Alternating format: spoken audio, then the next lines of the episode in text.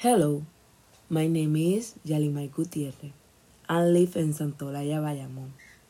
My hobby is playing the softball. One of my talents is listening to the people being over to helping them. I like spending time with my family. And what I don't like is disorganization. My personality is adventure.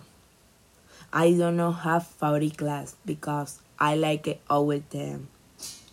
My expectative for the course is to be over to pass and have fun with my classmate and teacher. And what worry me is that my classmate and do not extend me on the podcast. And finally, one of the phrases I see the most is I'm hungry.